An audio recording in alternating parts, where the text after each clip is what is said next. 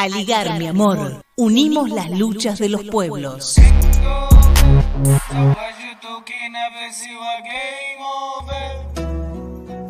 Hoy queremos hacer un comentario sobre el acuerdo entre los Emiratos Árabes Unidos y el Estado de Israel.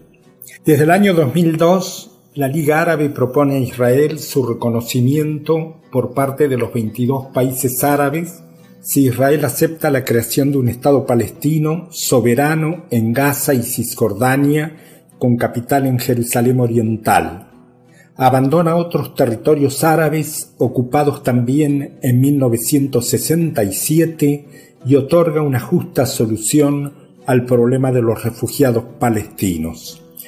Los 57 miembros de la Organización para la Cooperación Islámica y muchos estados del mundo apoyan esta iniciativa. El 13 de agosto, los Emiratos Árabes Unidos han dado un duro golpe a esta propuesta, al establecer, por iniciativa de Donald Trump, relaciones con Israel sin que se cumplan estas condiciones. En realidad, no es más que un plan para dar un sello árabe de aprobación a las acciones de Israel, robo de tierras, demoliciones de viviendas, ejecuciones extrajudiciales, leyes de apartheid, 4.700 prisioneros políticos, entre ellos niñas y niños, y otros abusos. El acuerdo debe verse en el contexto de más de tres años de políticas de Trump que han reforzado el control de Israel sobre los palestinos, trasladar la Embajada de Estados Unidos a Jerusalén, reconocer los altos de Golán sirios como territorio israelí y crear un supuesto plan de paz sin participación palestina.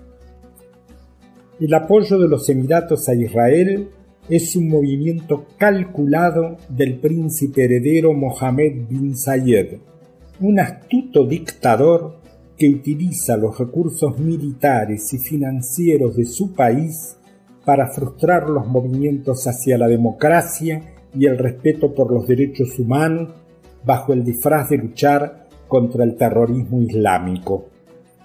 Su apoyo a Israel consolida su relación con la administración Trump, que ya se ha esforzado por impulsar miles de millones de dólares en ventas de armas a los Emiratos, a pesar de la oposición del Congreso de Estados Unidos debido a la gran cantidad de víctimas civiles que se producen con estas armas en Yemen. El secretario norteamericano Pompeo también protegió a los Emiratos de informes de que las armas vendidas por Estados Unidos han sido transferidas en Yemen a grupos vinculados a El Qaeda, milicias de línea dura y separatistas yemeníes. Los Emiratos también se vieron afectados por las revelaciones de prisiones secretas que estuvieron operando en Yemen, donde los prisioneros eran sometidos a horribles formas de tortura. En Libia, los Emiratos han sido criticados por violar un embargo de armas del Consejo de Seguridad de las Naciones Unidas y suministrar equipo de combate a un grupo armado que viola todos los derechos humanos.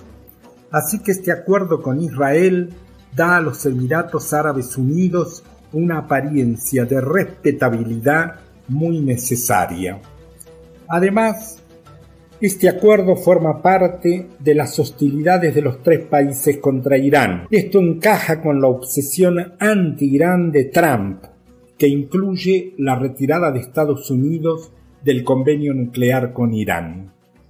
El hecho de que este acuerdo entre dos países de Oriente Medio se anunció por primera vez a miles de kilómetros de distancia en Washington, muestra que se trata de apuntalar la decadente campaña electoral de Trump, candidato republicano en las próximas elecciones de Estados Unidos en noviembre, y mejorar la imagen maltrecha de Netanyahu en Israel.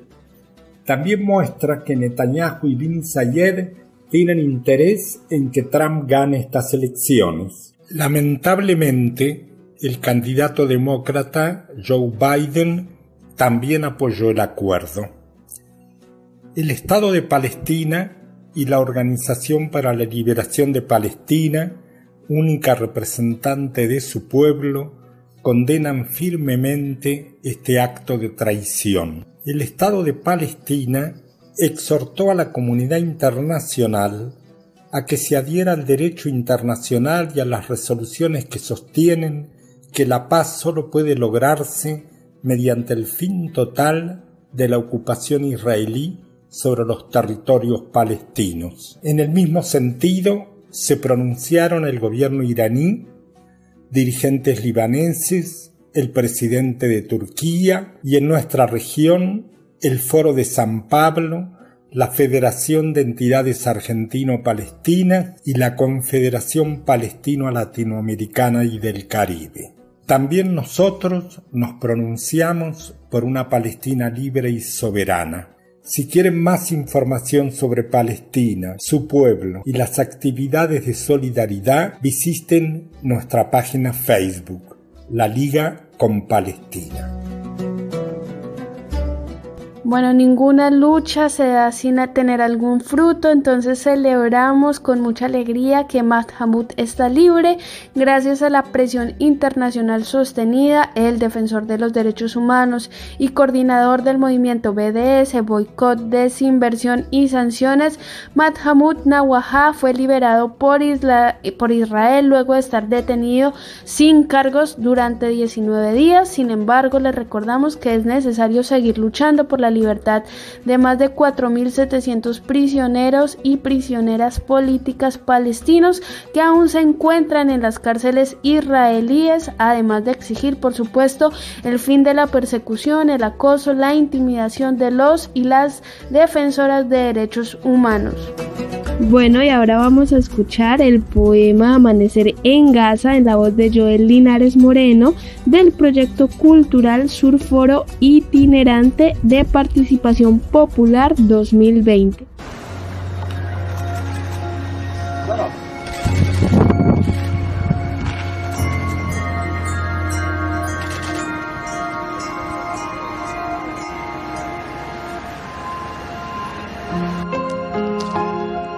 Este día de artificio, espero el amanecer fuera de casa. Toda la noche conté bombas para vencer el insomnio. Toda la noche el horror fue otro miembro de mi familia, tan cercano a mi costado, como una sombra en la pared amenazando la foto de la última sonrisa. Cuando caiga el velo de la niebla, Sé que solo el despojo de la bomba quedará en el lugar de mi casa y volveré a tomar las piedras en mi mano. Volará mi alma en una de ellas para estrellarme con grito y rabia contra el cuerpo del metal invasor. Y lo haré, pues la raíz del olivo bebe aún bajo la lluvia del fósforo blanco, porque el gallo cantó esta mañana porque escuché mi nombre llamándome desde el escombro, porque estoy vivo aún.